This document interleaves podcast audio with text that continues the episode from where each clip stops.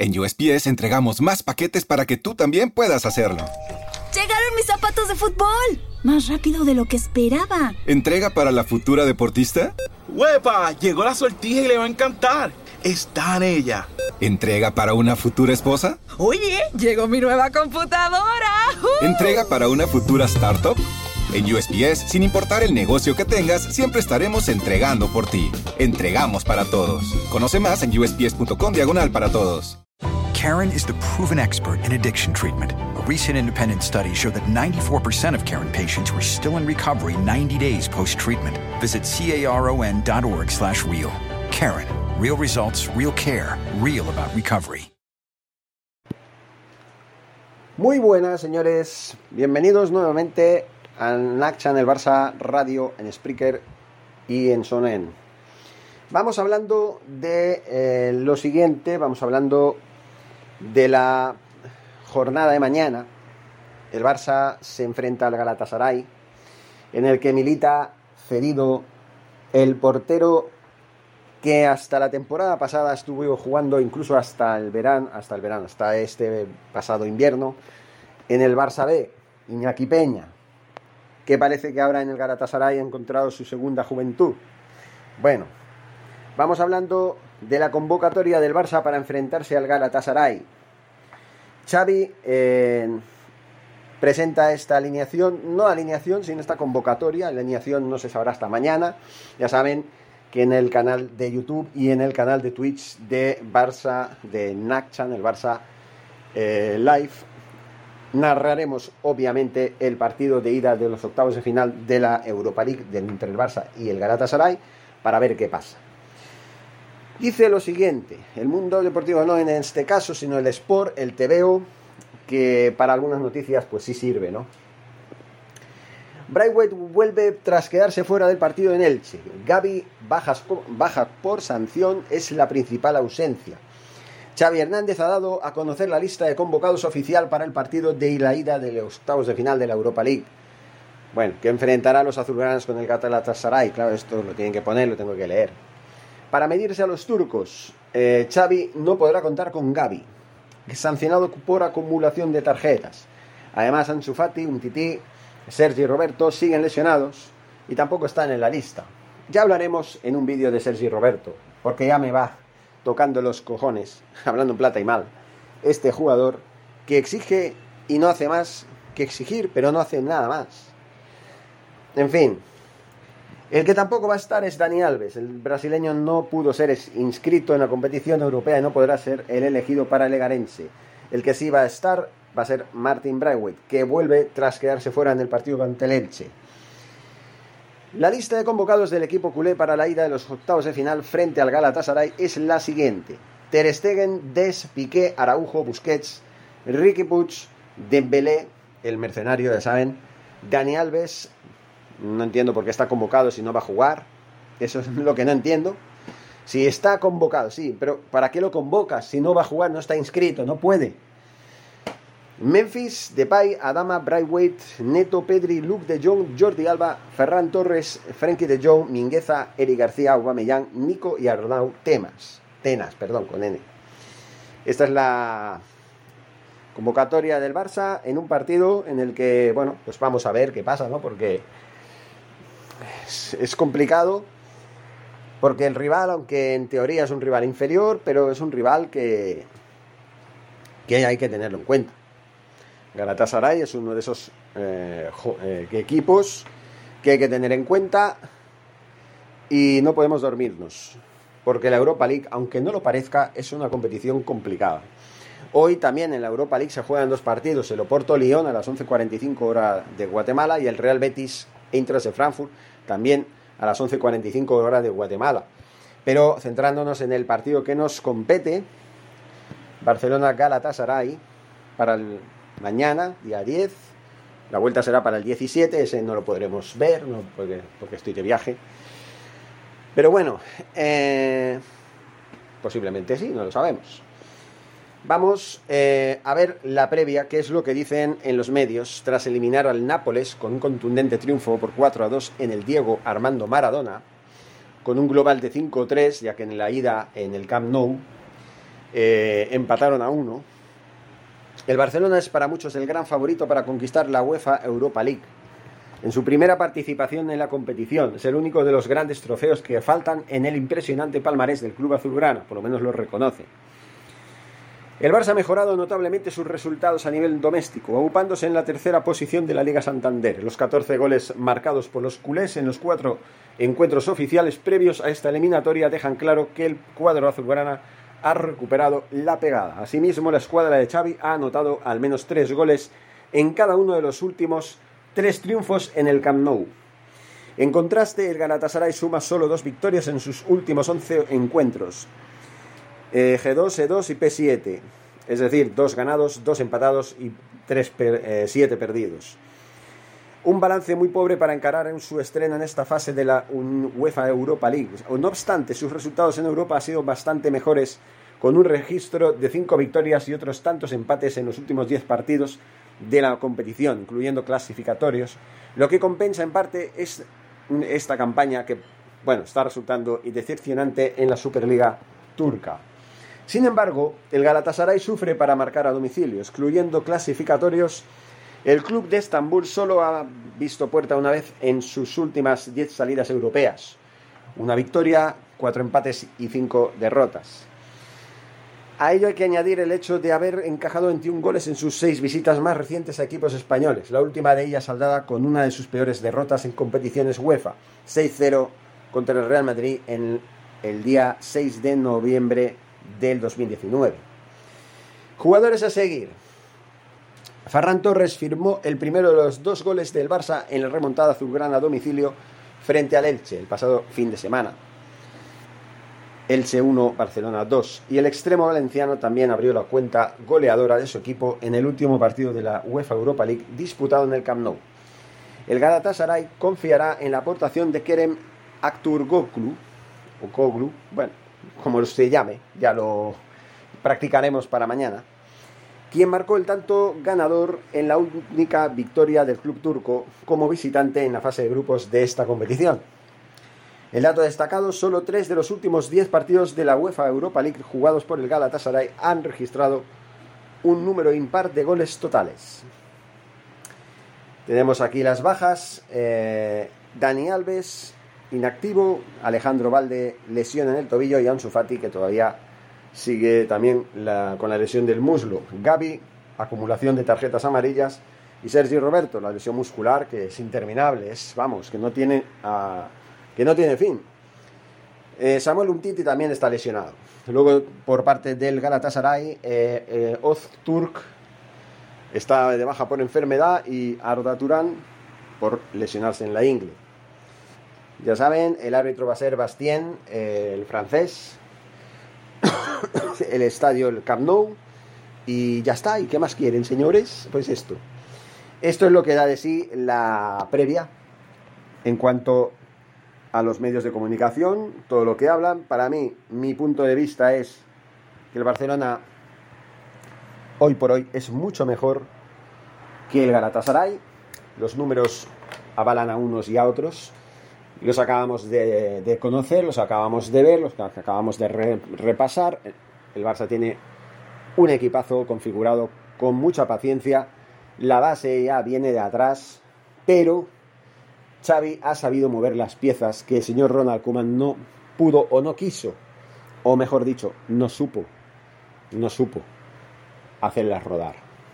Porque ya saben ustedes que hace apenas cuatro meses, el tiempo que lleva Xavi Hernández en el banquillo, el Barça de Koeman era un equipo mediocre que recibía palizas por, por doquier en Europa, que no era capaz de ganar fuera de casa sobre todo a ningún equipo de la Liga Española, que no hacía más que recibir eh, correctivos, que tenía una defensa muy blanda, que en el centro del campo no se concentraba y perdía balones inverosímiles y que no había manera de acabar las jugadas y ni traducirlas en gol.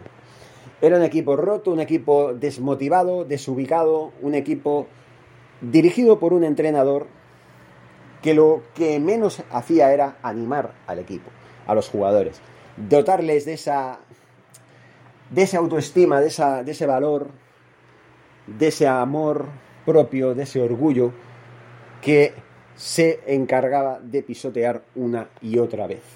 Con el es lo que hay, con el ya falta poco para ganar un partido contra un equipo, un rival grande.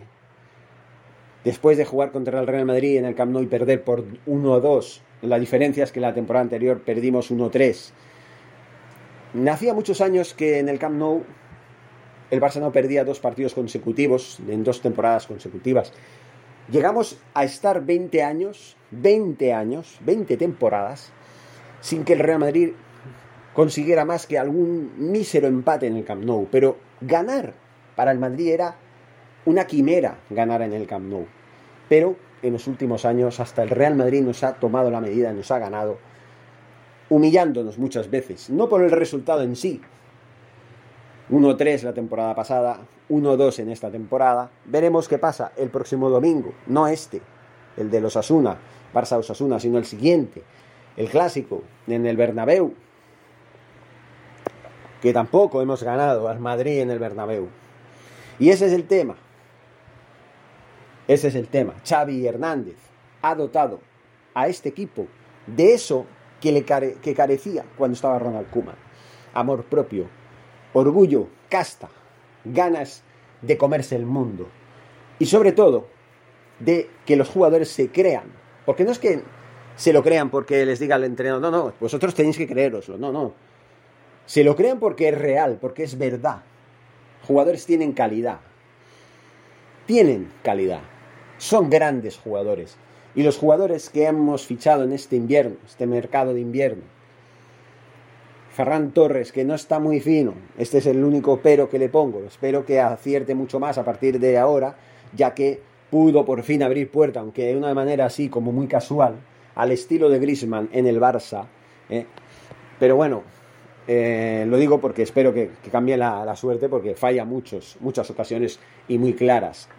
Recordándome al gran Meocodro, que no, no digo que ese gran no es sarcástico, es real. A mí me gustaba Meocodro. El problema es que no había manera, que en los últimos metros fallaba y fallaba y volvía a fallar.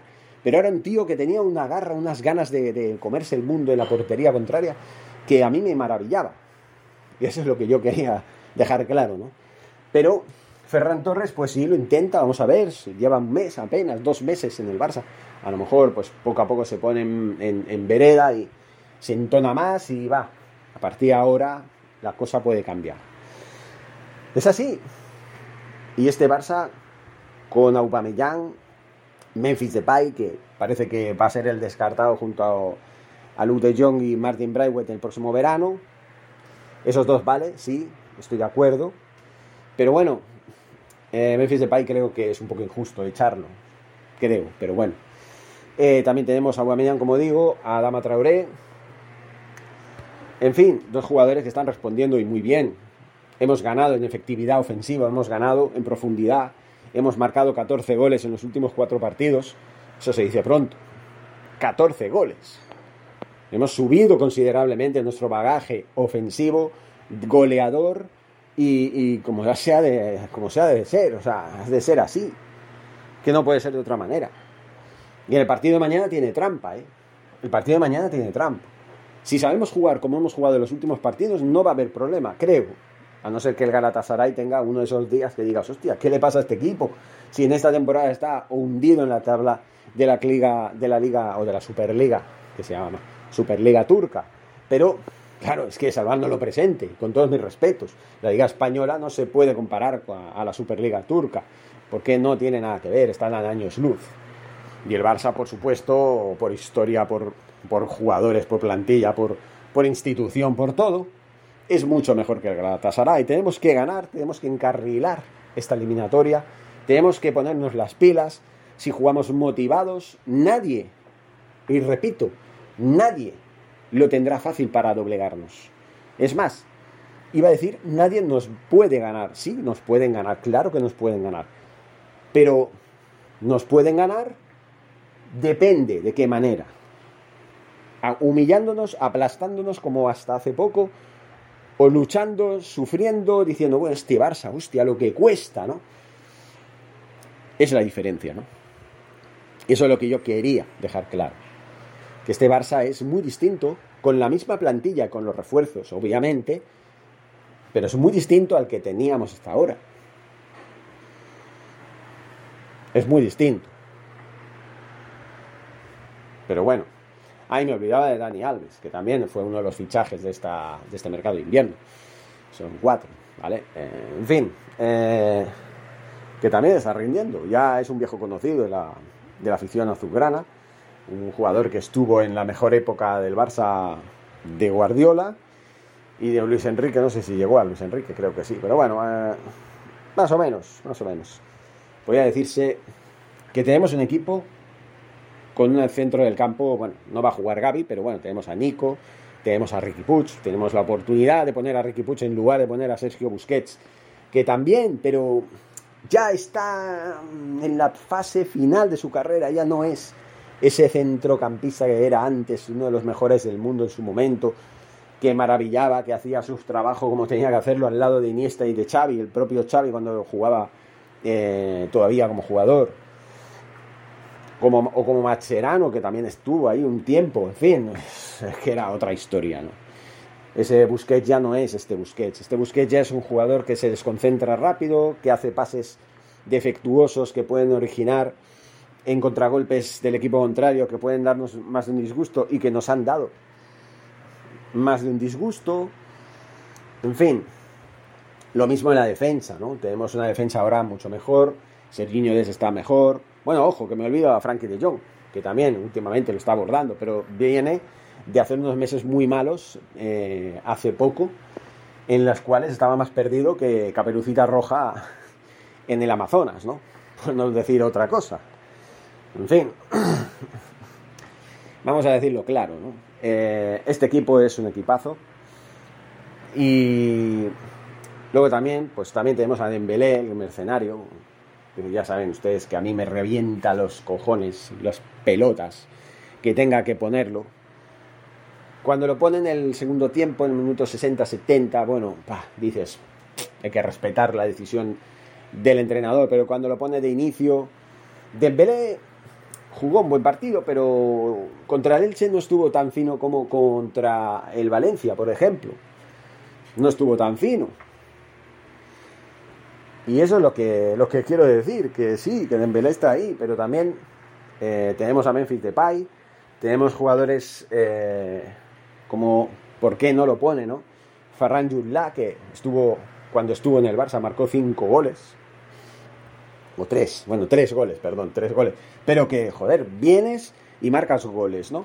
Y luego Luke de Jong, que vale, sí, pienso que no reúne el nivel para jugar en el Barça, pero ha callado bocas, ha marcado cinco goles, como los haya marcado, pero los ha marcado. Callando a youtubers y colaboradores televisivos bastante mediocres, que no quiero nombrar porque no quiero crear discordia, que ya saben quiénes son, ¿vale? Que son seguidores de los Boston Celtics, de la NBA. Digo, hablo en plural, ¿eh? pero es en singular. No lo voy a nombrar porque no, viene al caso, ni quiero enemistarme con nadie, ni mucho menos. Pero que me revienta mucho que lo llamen Luke de Tronc, ¿no? Faltando respeto a un jugador que, oigan, no tiene la culpa de estar en el Barça, que fue solicitado por Kuman y que fue fichado en lugar de Grisman, que curiosamente ese seguidor del Boston Celtic, ¿eh? perdón, y perdón, ese seguidor puso el grito en el cielo cuando se hizo la operación. Se quitan de encima a Grisman, que ha hecho 13 goles en la temporada pasada, y contratan a Luke de Tronc, un jugador que no tiene nada que ver con, con el estilo ni el sistema del Barça. Sí, chicos, sí. Sí, puso el grito en el cielo, pero vuelvo a repetir.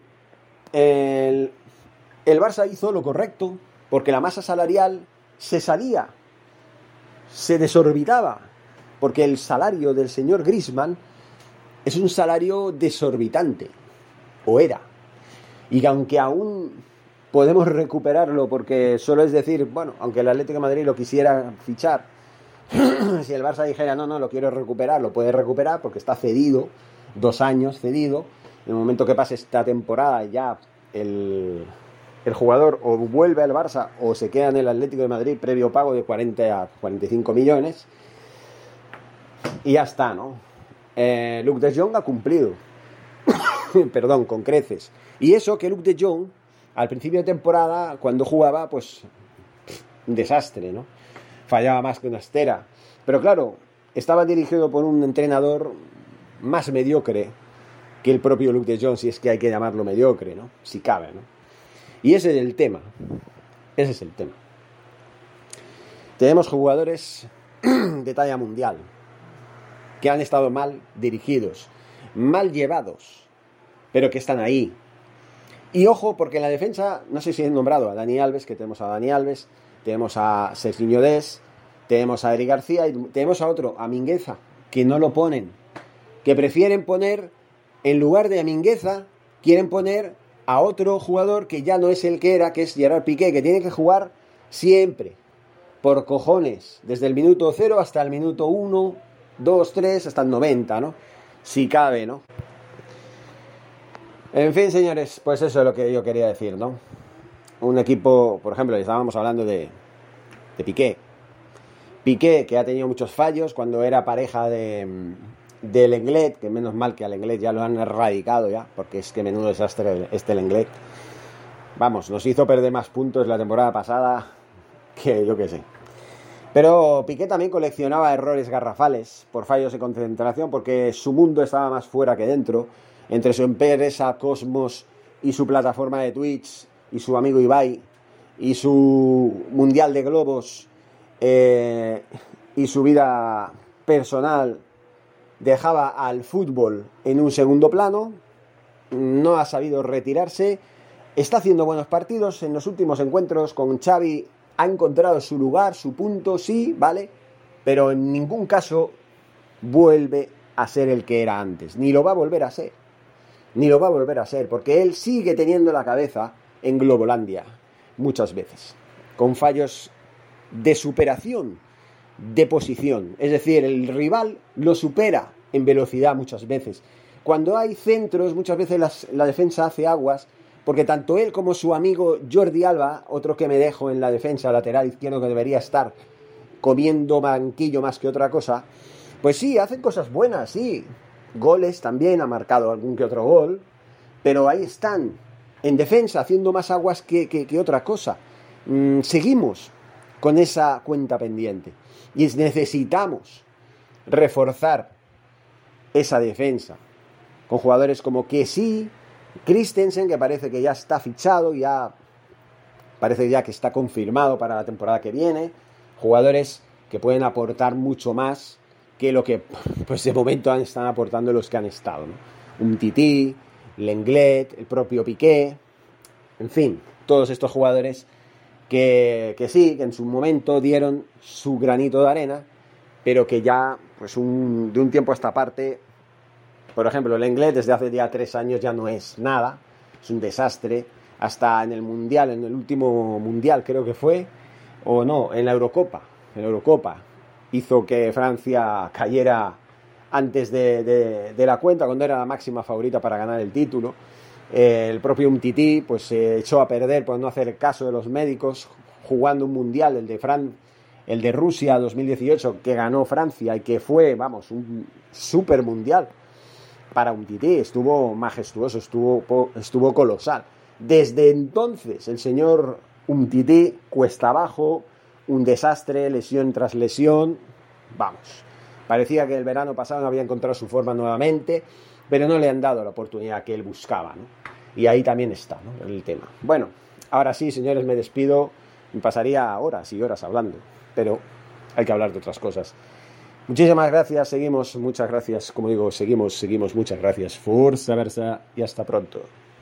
¿Te preocupas por tu familia? Entonces, ¿por qué darles solo huevos ordinarios cuando pueden disfrutar de lo mejor? Eggland's Best, los únicos huevos con ese delicioso sabor fresco de granja, además de la mejor nutrición, como 6 veces más vitamina D, 10 veces más vitamina E y 25% menos de grasa saturada que los huevos regulares, además de muchos otros nutrientes importantes. Así que, dales los mejores huevos. Eggland's Best, mejor sabor, mejor nutrición, mejores huevos.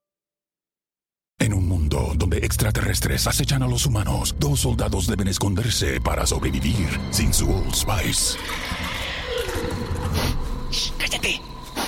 ¡Cállate! Hombre, hueles re feo. ¿Que no te pusiste el nuevo Old Spice Dry Spray con frescura de larga duración?